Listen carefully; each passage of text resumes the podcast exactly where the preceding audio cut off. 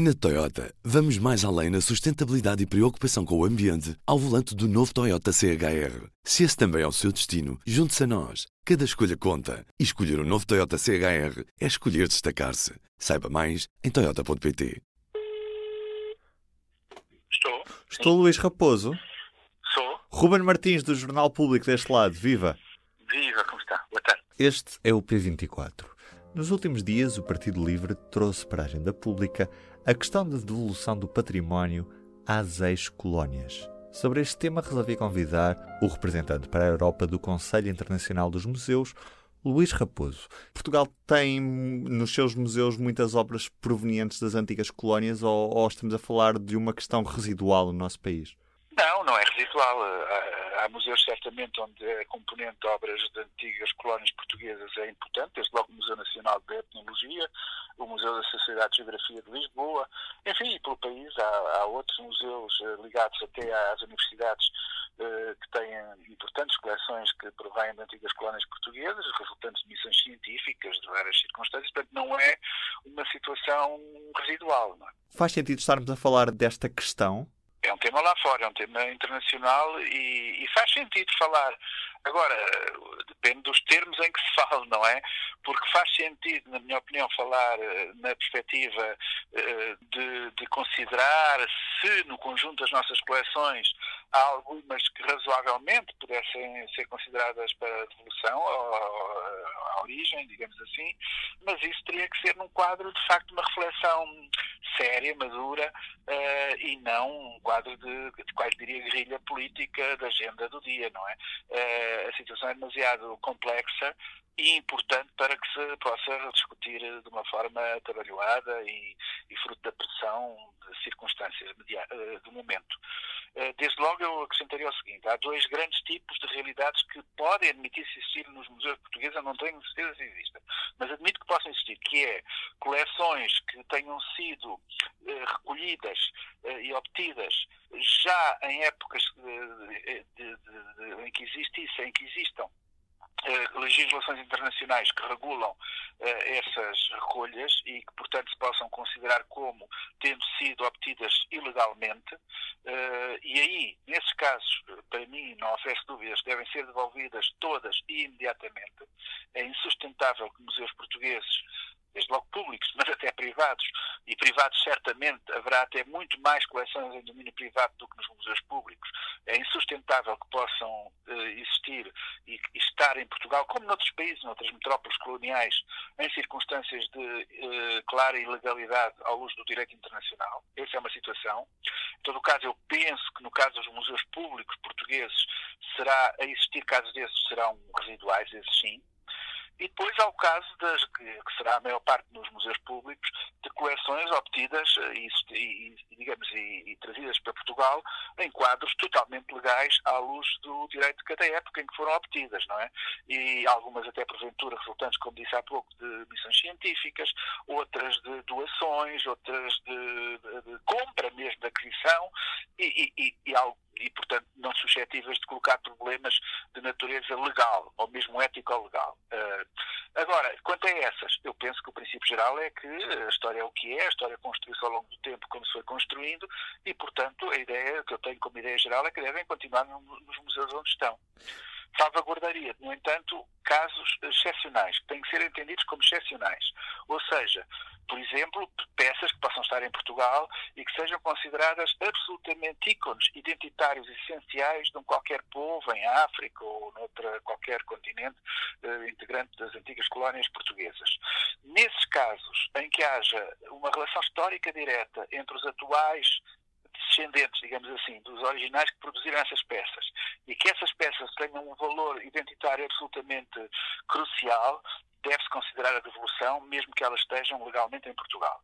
Uh, mas, obviamente, que isso é possível fazer em articulação e em acordo entre as partes, Portugal e os países de destino, as comunidades de destino, e dentro de critérios estritos de evidência científica e de uh, excepcionalidade.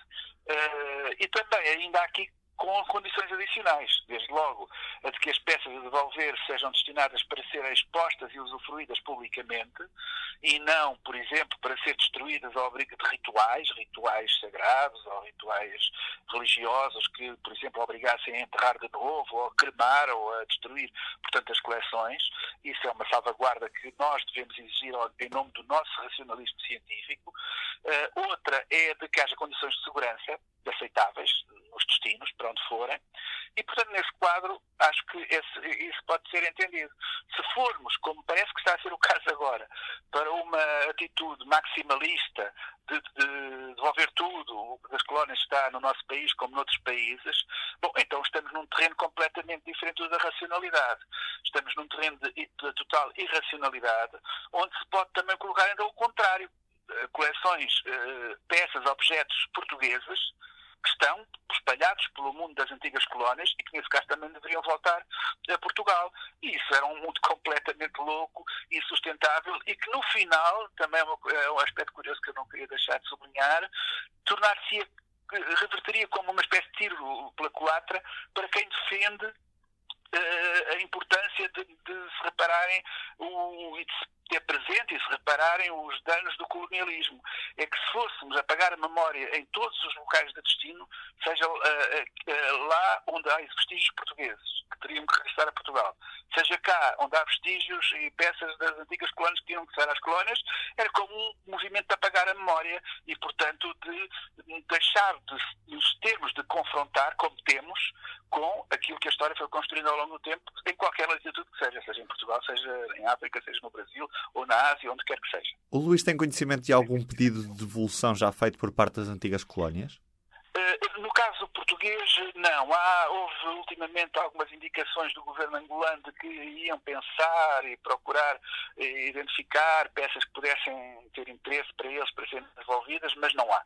Portanto, este movimento, até curiosamente, é um movimento, no caso português, não noutros casos, mas no caso português, o que é uma coisa pouco estranha, é originado mais a partir de, de Portugal e, portanto, ativistas uh, portugueses do que propriamente a partir das comunidades dos países uh, antigas colónias portuguesas.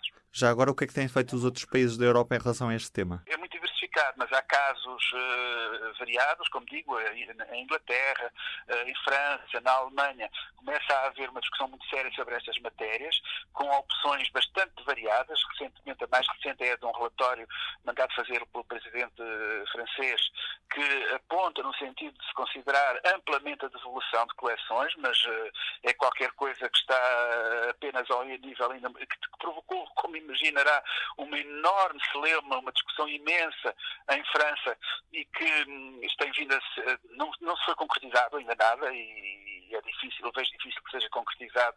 Em termos gerais, como digo, salvaguardadas as exceções que eu já há pouco referi. No caso do Reino Unido, por exemplo, há situações extraordinárias, de, sobretudo nos eh, museus de, das universidades tradicionais, de Cambridge, de Oxford, e também nos museus ingleses mais ligados ao antigo Império Britânico, onde há coleções e que, em alguns casos, têm sido devolvidas por foi considerado que foram recolhidas, pilhadas, no fundo, já de forma ilegal, ou então porque realmente integram ícones identitários muito especiais, como eu acabei de referir uh, há pouco. Noutros casos, foram próprios elementos, que é, é também interessante, de comunidades desses países africanos ou de outros de origem, foram aos museus uh, na capital londrina, ou em Oxford, ou em Cambridge, e, e, e executaram cerimónias, diria, de desacralização e de, uh, em que as peças passam a não ter o valor sagrado que se atribui, portanto, não fazem mal continuar nos próprios museus onde estão. Noutros casos, são ocultas, são, são, são mesmo, há casos em que as, as coleções são ocultas, deixam de estar em exposição para não melindrar ninguém, o que também é uma atitude que eu acho totalmente inaceitável à luz do nosso racionalismo científico, é, é que demorou na Europa, e depois por extensão em todo o mundo, demorou muitos séculos e foi um combate muito penoso nós considerarmos que não há interditos no mundo para a reflexão racional científica sobre o mundo, que não há zonas proibidas. Uh, e, e, e, regressar atrás nesta nossa visão racionalista e científica do mundo, eu considero que é um recurso civilizacional muito grande e que nós temos, nós europeus, nós civilização ocidental, chamamos assim, mas não só, não só. Na Índia, por exemplo, na Índia, por exemplo, passa-se atualmente uma situação muito interessante, que é o combate entre os museus com as suas coleções e a visão racionalista dos objetos e as práticas mágicas de, de novas seitas que se têm constituído, etc., que pretendem ocultar tudo isso da vista do, do público. E, portanto, é um combate entre o secularismo e o fanatismo. Uh, e até não deixa de ser eh, quase irónico, diria, que por vezes as mesmas pessoas que, nos lados, consideram fanático, extremista, religioso determinados comportamentos, seja do, no, no, mundo do, do, Próximo e Médio Oriente, seja na Índia, noutras latitudes acham que deve haver respeito indigenista a ponto de se poder pôr em causa a aproximação racional do mundo que os museus eh, corporizam, no fundo. Enfim, é um tema muito complexo, como compreendo. Do P24 é tudo por hoje. Um bom dia. Até amanhã. O público fica no ouvido. Na Toyota, vamos mais além na sustentabilidade e preocupação com o ambiente ao volante do novo Toyota CHR. Se esse também é o seu destino, junte-se a nós. Cada escolha conta. E escolher o um novo Toyota CHR é escolher destacar-se. Saiba mais em Toyota.pt.